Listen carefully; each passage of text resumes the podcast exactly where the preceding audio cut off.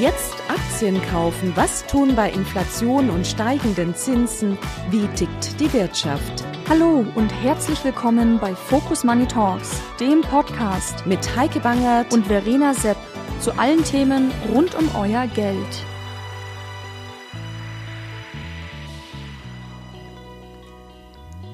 Hallo und herzlich willkommen bei Focus Money Talks. Die ganze Welt spricht von künstlicher Intelligenz, wir auch. Mein Name ist Heike Bangert und ich spreche heute mit Madeleine Ronner über KI und Smart Technology. Madeleine managt bei der DWS den Technologiefonds DWS Smart Industrial Technologies. Es geht also darum, wie die Technologie und wie KI in der Industrie umgesetzt wird.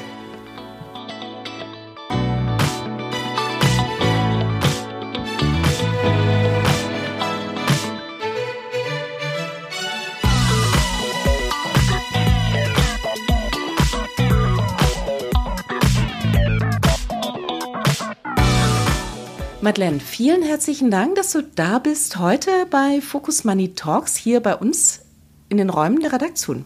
Vielen Dank, Heike. Ich freue mich auch sehr, heute hier sein zu dürfen. Madeleine, ich weiß, du managst nicht nur den einen Fonds, also nicht nur den DWS Smart Industrial, sondern du managst eben auch den Top Dividende mit und den Invest Global Agribusiness. Wir wollen aber tatsächlich jetzt mal so ein bisschen über Smart Technology sprechen, über die Industrie. Die Industrie, die bewegt uns gerade in Deutschland ganz besonders.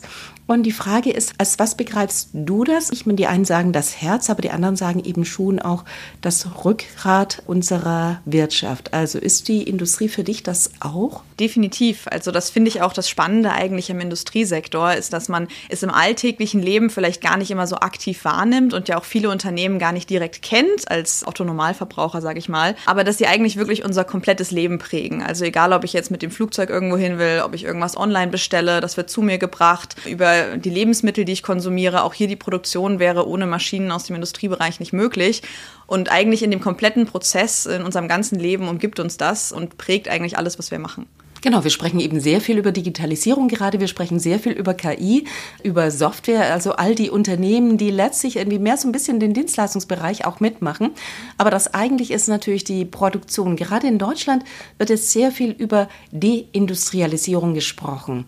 Also wir trennen uns ein Stückchen von der Industrie, weil wir im Zweifel dafür einfach zu teuer sind, oder? Also erstmal muss man sich, glaube ich, bewusst machen, dass Deindustrialisierung an sich nichts Schlimmes ist. Das ist was, was in vielen westlichen Ländern, sage ich jetzt mal, der normale Prozess ist, dass man eben von einer Agrarwirtschaft sich mehr zu einer industriellen Wirtschaft hin eben zu einer Dienstleistungswirtschaft sich hin entwickelt. Das haben wir ja auch nicht nur in Deutschland gesehen, sondern eben auch in anderen europäischen Ländern und den USA. Das ist so eine normale Progression und man muss sich auch ein bisschen ins Bewusstsein führen, dass das auch in Deutschland schon seit Dekaden passiert. Ne? Also auch hier kommt das Wachstum eigentlich schon seit längerer Zeit mehr nur aus dem Dienstleistungsbereich. Aber klar, das wird jetzt durchaus momentan durch die Situation in Deutschland, auch die Energiepreise und alles, was man sich eben in der Diskussion anschaut, nochmal einfach beschleunigt. Wir sehen ja zum Beispiel Großbritannien, die haben sich schon sehr viel früher und sehr viel radikaler von der Industrie getrennt. Dann auf der anderen Seite natürlich die USA, die sowas wie eine Industrialisierung tatsächlich wieder gefördert haben. Wo steht Deutschland? Deutschland äh, positioniert sich momentan klar eher im Sinne von ähnlich der UK, dass man eben sagt, man möchte nicht unbedingt mehr Industrialisierung in Deutschland wieder fördern. Also nicht das, was die USA gerade macht, aktiv praktisch wieder Industrie ins eigene Land zu holen. Das passiert zu einem gewissen Grad auch. Man versucht das ja sektoral sehr stark zu steuern, zu sagen, die genauen Industrien will ich haben und die anderen nicht. Und wenn die eben Deutschland eher verlassen, ist das vielleicht gar nicht so dramatisch. Die Frage ist also, wie ich das persönlich sehen würde, ist, dass man natürlich sagen muss, dass viele vom, vom Mittelstand und auch von unserer Wirtschaft und auch im Dienstleistungsbereich immer noch von der Industrie abhängen.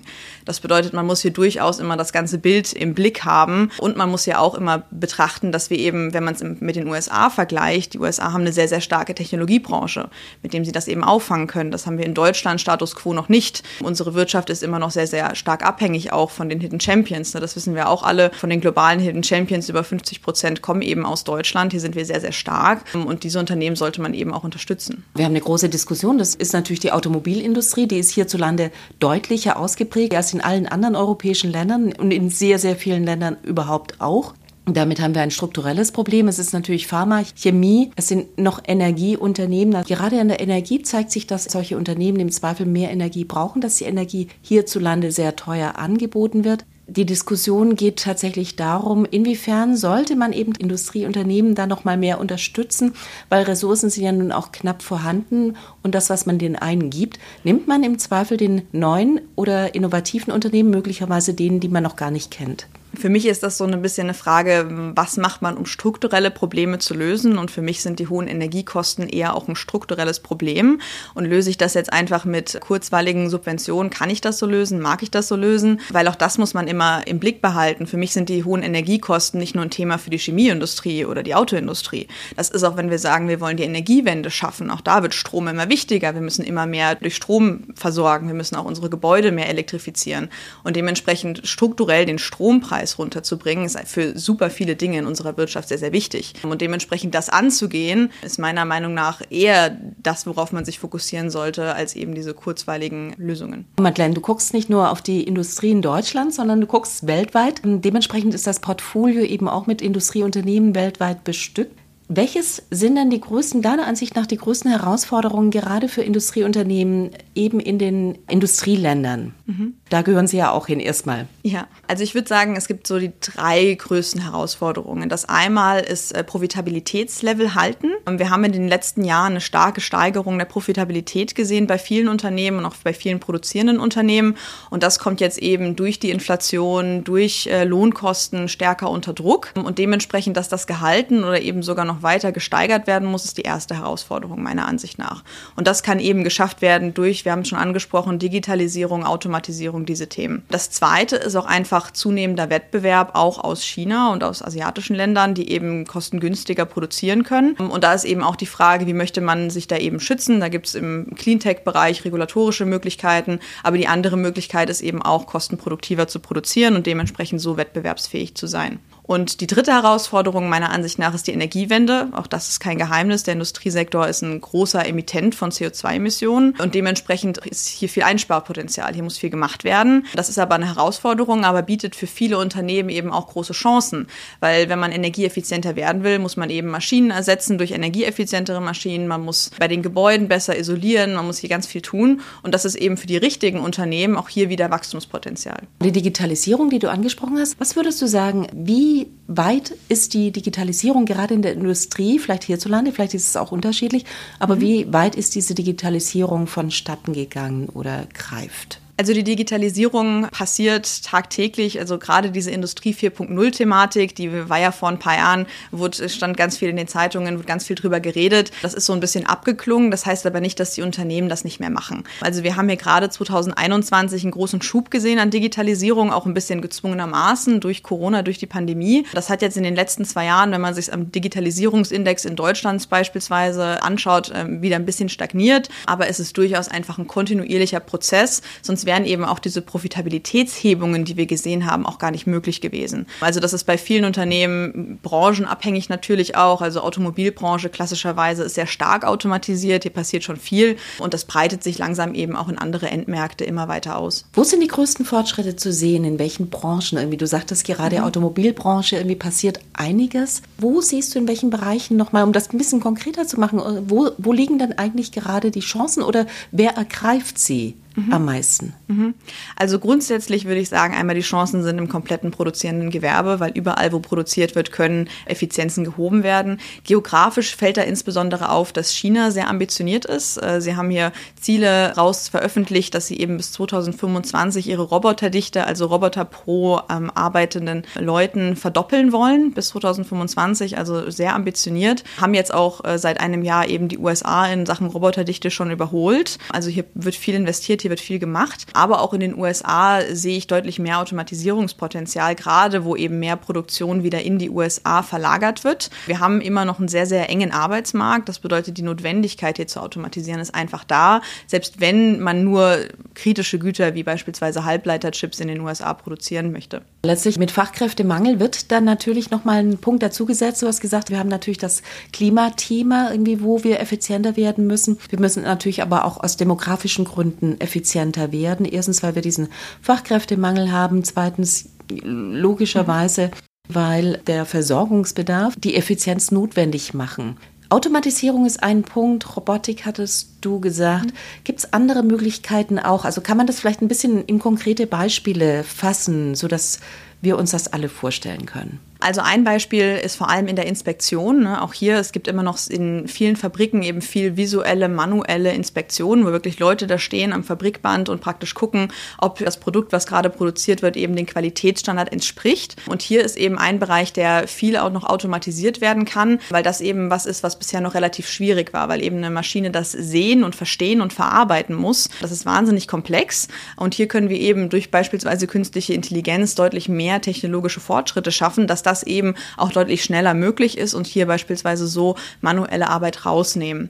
Was aber auch ein klassischer Bereich ist, äh, ist im Agrarbereich. Auch hier haben wir immer weniger Arbeiter, die das eben praktisch machen wollen. Hier haben wir einen starken Arbeitermangel. Und hier hat beispielsweise ein großer Produzent äh, einen autonomen Traktor vorgestellt, der praktisch schon auf dem Feld komplett autonom fahren kann. Und das Fahren ist hier gar nicht die Herausforderung. Das Spannende ist wirklich eher wirklich die Arbeit zu tun. Also praktisch in was für einem Abstand äh, werden die Saatgüter beispielsweise platziert passiert, wo sprühe ich mehr, wo sprühe ich weniger und dass das die Maschine wirklich schon autonom regeln kann. Das ist eben das, was da gerade neu passiert bisher. Also über Sensoren, wenn ich über, das so richtig... Genau. Ja.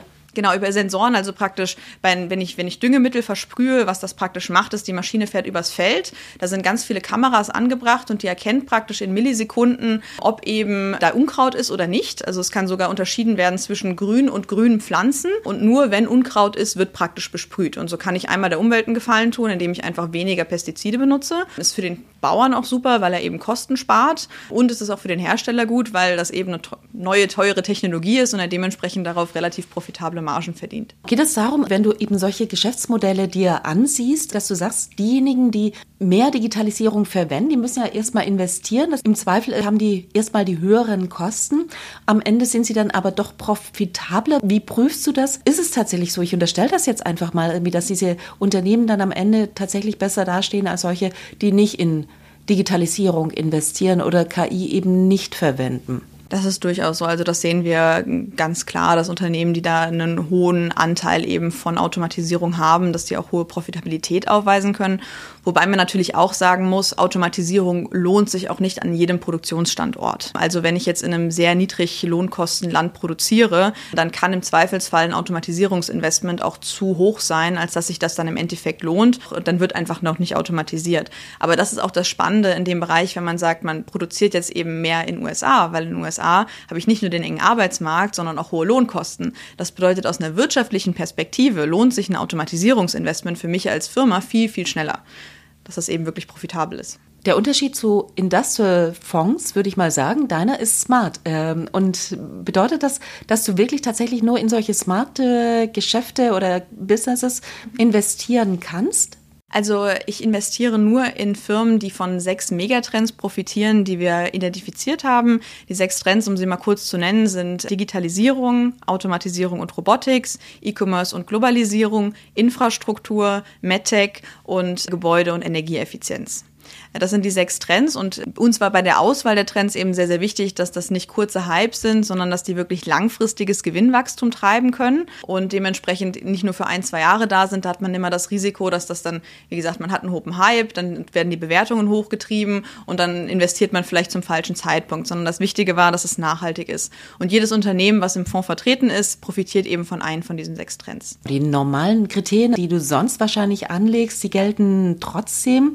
Also es wird, wenn ich ich das richtig interpretiere, was du gerade gesagt hast, es wird jetzt nicht investiert, wenn die super gehypt werden, irgendwie dann bist du auch mal aus diesem einen Bereich raus und findest in den anderen Bereichen? Genau, also ich bin sehr, sehr flexibel, was die unterschiedlichen Themen angeht. Beispielsweise, wenn man sich anschaut, im Peak 2021 hatten wir über 22 Prozent im Digitalisierungsbereich, ganz viel im Robotik-Automatisierungsbereich. Das ist jetzt deutlich runtergefahren auf, auf unter 8 Prozent, weil, also nur im Digitalisierungsbereich, weil das eben Unternehmen waren, die sehr hoch bewertet waren sparen. Und eben in Antizipation vom Zinsanstieg haben wir gesagt, wollen wir von den Geschäftsmodellen eben ein bisschen reduzieren und haben das eben mehr gesteckt in den Infrastrukturbereich, wo wir eben viel Investitionspotenzial auch sehen, was ja auch die Politik in den USA erkannt hat, wo wir viel Stimulusprogramm haben, wo wahnsinnig viel passiert, weil die Infrastruktur einfach grundsätzlich zu alt ist. Und in eben in dem Bereich Gebäude und Energieeffizienz, weil auch hier durch die Energiewende, das ist immer viel nicht bewusst, fast 40 Prozent der globalen CO2-Emissionen verfallen eben auf den Bau und die Nutzung von Gebäuden ab. Und dementsprechend, wenn wir halt unsere CO2-Ziele sehr, sehr ernst nehmen und viele Unternehmen haben sich ja auch wirklich dazu committed, die werden regelmäßig dazu angehalten, diese Ziele zu erreichen, dann müssen wir da eigentlich was tun. Dann brauchen wir energieeffizientere Gebäude, wir müssen mehr isolieren, wir müssen mehr renovieren. Die EU hat ja auch ganz ambitionierte Pläne, die wollen ihre Renovierungsraten verdoppeln. Und dementsprechend hier passiert sehr, sehr viel, hier ist viel Investitionsbedarf und hier sehe ich eben auch viel Potenzial dementsprechend. Ungefähr die Hälfte des Fonds ist in den USA investiert. Bedeutet, da gibt es mehr innovative Geschäftsmodelle? Also grundsätzlich ist es schon so, wenn man in technologiestarke Unternehmen investieren will, kommt man an den USA eigentlich kaum vorbei. Wir haben hier viele Technologieführerschaften und dementsprechend auch viele spannende Geschäftsmodelle. Das ist auf der einen Seite an den USA sehr attraktiv und auf der anderen Seite haben wir natürlich auch einfach, wie gesagt, wir haben die Stimulusprogramme in vielen von den Trends, die ich gerade beschrieben habe, wird viel investiert, da passiert viel. Wir haben auch das Thema Reassuring, was wir schon angesprochen haben also diese Verlagerung, Rückverlagerung von Produktion von kritischen Gütern. Auch das passiert in den USA momentan immer noch ein Tickchen stärker wie in Europa. Und all diese Rückverlagerungen Erfolg benötigen eben Investitionen und all das davon profitiert der Industriesektor. Wir haben über Digitalisierung gesprochen. Lass uns noch mal bitte über die künstliche Intelligenz sprechen. Das ist ja ein Feld, das die Industrieunternehmen noch mal deutlicher verändern könnte oder dürfte, als es eben Digitalisierung bisher getan hat. Finde ich ein ganz, ganz spannendes Thema auch im Industriekontext, weil eben ich glaube, dass bisher ein sehr unterschätzter Bereich ist von Profiteuren durch künstliche Intelligenz. Weil gerade bei vielen äh, Softwareunternehmen stellt sich ja auch die Frage so ein bisschen der Monetarisierung. Wie kann diese tolle neue Technologie wirklich monetarisiert werden für die Unternehmen und dann im Endeffekt auch für die Anleger? Und bei der Old Economy und vielen Industrieunternehmen ist das eben relativ offensichtlich. Man kann hier eben viel Effizienzen heben. Wir haben ja ein Beispiel, ein Unternehmen, was sich äh, nicht gelistet ist, aber was den Orderprozess einfach automatisiert hat durch auch Generative AI. Was die gemacht haben, die haben sowieso der normale Orderprozess ist auch sowieso schon automatisiert, aber sobald eine Order ein bisschen spezieller ist und halt eben customized werden muss, dann hat es bisher drei Tage gedauert, bis eben die Order bis in, in die Produktionsstätte kam. Und die haben das eben jetzt durch künstliche Intelligenz verautomatisiert und jetzt wird es innerhalb von drei Sekunden verarbeitet und an die Produktionsstätte weitergeleitet. Und das Unternehmen hat dadurch fast über ein Prozent Margenimpact. Also das ist wirklich durch so, ein, durch so eine einfache Sache, die ja eigentlich jetzt gar nicht so kompliziert klingt, kann eben sehr, sehr viel Profitabilität gehoben werden. Und ich glaube, gerade bei so produzierenden Unternehmen im Industriebereich ist hier viel, viel Potenzial da. Und der zweite Bereich, der eben auch ganz, ganz spannend ist, was auch immer vergessen wird, dass das auch zum Industriebereich gehört, ist das Thema Datenzentren. Wenn ich jetzt diese ganzen Modelle aufbaue und die alle nutze, die brauchen alle Rechenkapazität. Dafür müssen ganz, ganz viele neue Datenzentren gebaut werden. Die brauchen alle die Gebäude, die brauchen alle die Kühltechnologie, die brauchen brauchen alle die elektronischen Teile. Und das sind alles Unternehmen, die eben im Industriesektor angesiedelt sind. Ab wann kannst du ein Unternehmen nicht kaufen? Also die Frage ist zum Beispiel, mhm. wenn ich ein ganz großes Unternehmen habe, ja. so eine Art Konglomerat, das sehr viele Dinge macht. Da sind ja mhm. innovative Teile dabei und eben auch nicht ganz so innovative. Mhm. Also muss ein Unternehmen irgendwie, keine Ahnung, zur Hälfte innovativ sein, um dann eben in den Smart Technology oder Industrial äh, Technology äh, aufgenommen zu werden? Das ist tatsächlich immer eine, eine schwierige, schwierige Grenze und genau zu definieren, weil man kann ja nicht sagen, okay, 30 Prozent vom Unternehmen sind innovativ und der Rest nicht. Das lässt sich häufig schwierig genauso abgrenzen.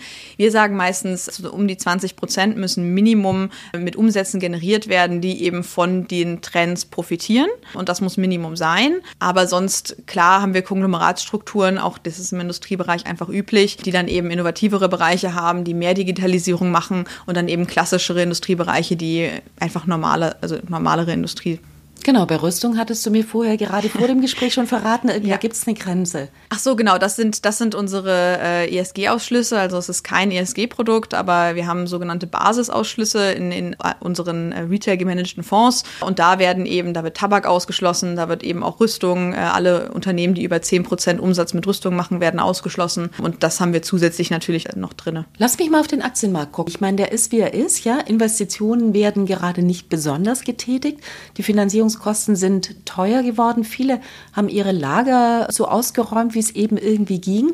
Also scheint nicht so zu sein, irgendwie als wäre es ein super Zeitpunkt, in Industrieunternehmen zu investieren, oder doch? Also ich glaube, momentan ist ein sehr guter Zeitraum und man sieht auch, wenn man sich den Markt anschaut, hat der Industriesektor eigentlich sehr, sehr gut performt. Also klar, er war irgendwie der, müsst noch mal genau nachschauen, aber irgendwie der viertstärkste, viert, fünftstärkste Sektor dieses Jahr. Aber in den anderen vier stärksten Sektoren waren eben auch die starken Tech-Unternehmen, die eben dieses Jahr den Markt wirklich extrem dominiert haben drinne. Wenn man die mal rausrechnet, weil keins davon ist im Industriesektor, ähm, hat der Industriesektor sich relativ sehr, sehr gut gehalten, auch gerade wenn man das mit anderen Frühindikatoren und Rezessionsängsten eben vergleicht. Und ich glaube, das ist eine Mischung aus, wir hatten eben noch ein, äh, sehr hohe Lieferbestände, die dieses Jahr abgearbeitet werden konnten durch die Pandemie, durch die Lieferkettenprobleme. Das fällt nächstes Jahr natürlich weg. Das ist ein Negativum, wovon dieses, dieses Mal die Unternehmen noch profitieren konnten. Aber man sieht auch, dass der Markt eben die mittelfristigen Wachstumschancen in dem Bereich sieht, ne, in dem Bereich Automatisierung, insbesondere in dem Bereich Elektrifizierung, in dem Bereich Investitionsbedarf generell, weil wir eben von der Globalisierung ein bisschen einen Schritt zurücktreten. Dass der Markt eben bereit ist, hier durch kurzfristige zyklische Schwäche ein bisschen mehr durchzuschauen und hier auch höhere Bewertungen zu geben. Also das sehen wir durchaus gerade bei diesen stark thematischen Aktien. Was passiert in 2024? Du hast gesagt, es wird vielleicht ein bisschen schwieriger werden. Was sind die Erwartungen? Also müssen, muss erstmal wieder investiert werden, müssen Kosten raus. Was passiert deiner Ansicht nach? Also meiner Ansicht nach wird es gerade in der ersten Jahreshälfte wahrscheinlich noch mal volatiler werden. Der Markt preist momentan sehr optimistisch ein, ein sehr optimistisches Szenario, dass wir eigentlich ein Soft Landing hinkriegen, dass eben wir Zinsen langsam runternehmen können, die Nachfrage schwächt sich ein bisschen ab, es bricht aber nichts zusammen und die Inflation bleibt im Griff. Das ist so, ja relativ ist das, selten passiert, ne? Genau, und das ist aber eben genau der Punkt, wenn man mal in die Historie schaut, ist das eine herausfordernde Thematik, sich das wirklich hinzukriegen und dementsprechend glaube ich, das wird gerade noch mal ein bisschen volatiler in der ersten Jahreshälfte, muss man sagen. Ich bin auch mal gespannt, wenn wir praktisch die Q4-Ergebnisse haben und die Unternehmen auch für die Gewinnprognosen für 2024 abgeben. Auch hier würde ich eher davon ausgehen, dass sie noch mal runter müssen. Aber wie gesagt, äh, in der zweiten Jahreshälfte könnte das dann schon schnell besser aussehen. Gerade weil wir jetzt eben ja letztes Quartal schon die Abschwächung gesehen haben. Wenn dann eben die Unterstützung kommt, die Zinskosten ein bisschen runterkommen. Und man muss auch sehen, was für eine sehr, sehr interessante Dynamik ist, die wir momentan haben mit vielen, wir sprechen ja regelmäßig mit Unternehmen. Und normalerweise, gerade wenn es wirtschaftlich schwächer wird, möchte man eher US-Unternehmen haben, weil die einfach aggressiver ihre Profitabilität managen. Also die können einfach flexibler auch Arbeitsplätze abbauen und dann einfach einfach Kosten rausnehmen. Was wir jetzt aber momentan von US-Unternehmen sogar hören, dass die gar nicht unbedingt so viel aggressiv Kosten managen wollen, weil sie eben die mittelfristigen Chancen so positiv sehen. Also was die praktisch erlebt haben, dass sie in 2020 ne, klassischerweise Kosten gemanagt haben, Leute rausgenommen haben, dann kam eben die Nachfrageerholung sehr, sehr stark in 2021 und dann hatten sie nicht genug Leute. Sie hatten nicht, sie konnten nicht zurück, ihre Leute zurückgewinnen, so in dem Tempo, in dem sie es hätten haben müssen. Und dementsprechend konnten sie dann die Nachfrage nicht erfüllen. Und das sitzt bei vielen Managements immer noch sehr, sehr tief. Und deswegen sagen sie, naja, wenn es jetzt halt irgendwie zwei, drei Quartale schwächer ist, gucken wir darüber hinweg. Es ist ja auch ein bisschen schwieriger geworden, überhaupt Mitarbeiter zu rekrutieren, weil ja. äh, Fachkräftemangel oder Arbeiterkräftemangel hatten wir ja vorher schon das Thema besprochen. Man muss einen sehr viel höheren Aufwand betreiben, neue Mitarbeiter zu bekommen.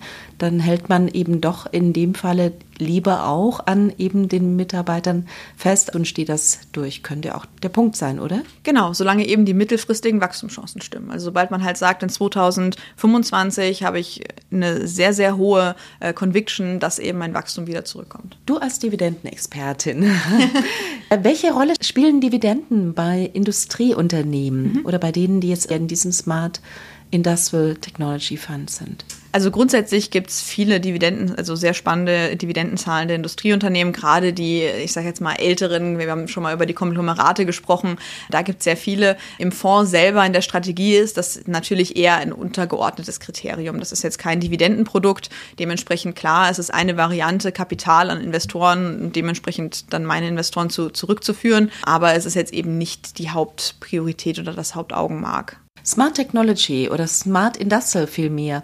Ist das so ein bisschen die Brücke irgendwie zwischen der alten und der neuen Welt? Das ist eigentlich genau die Idee, dass man eben so ein bisschen sagt, wir verbinden eben die, die alte, reale Welt zusammen mit digitalen, neuen, innovativeren Geschäftsmodellen. Deswegen kombiniert der Fonds ja auch so ein bisschen den Industriesektor mit dem Technologiesektor. Also ich habe ja meistens tatsächlich sogar nur um die 80 Prozent in den Industriesektor investiert und eben 20 Prozent dann in den Technologiesektor. Auch hier gibt es ganz spannende Überschneidungen, wie beispielsweise ein Softwareunternehmen. Die sind im Technologiebereich angesiedelt, bieten aber nur Software für Industrieunternehmen an, um eben Daten zu sammeln innerhalb von einer Fabrik, um diese Daten dann auszuwerten und dann eben Produktionsprozesse effektiver und effizienter zu gestalten.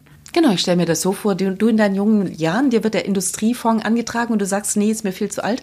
Äh, ich brauche da irgendwas mal, was Innovatives. Falsch. Gar nicht. Äh, also ich finde, der Industriesektor ist mit eigentlich das Spannendste, was man machen kann, weil er unglaublich vielfältig ist, weil er eben unglaublich innovativ ist. Also man, äh, wenn man sich in der Historie anschaut, es gibt kaum einen Sektor, der sich so häufig hat neu erfinden müssen, um eben äh, cutting edge zu bleiben und, und, und eben wettbewerbsfähig zu bleiben. Und wie gesagt, wenn man sich in den einzelnen, wir dürfen ja auch immer immer Fabrikbesuche machen ne, und dann ganz spannende Sachen anschauen. Und das, das ist, ich finde das unglaublich faszinierend.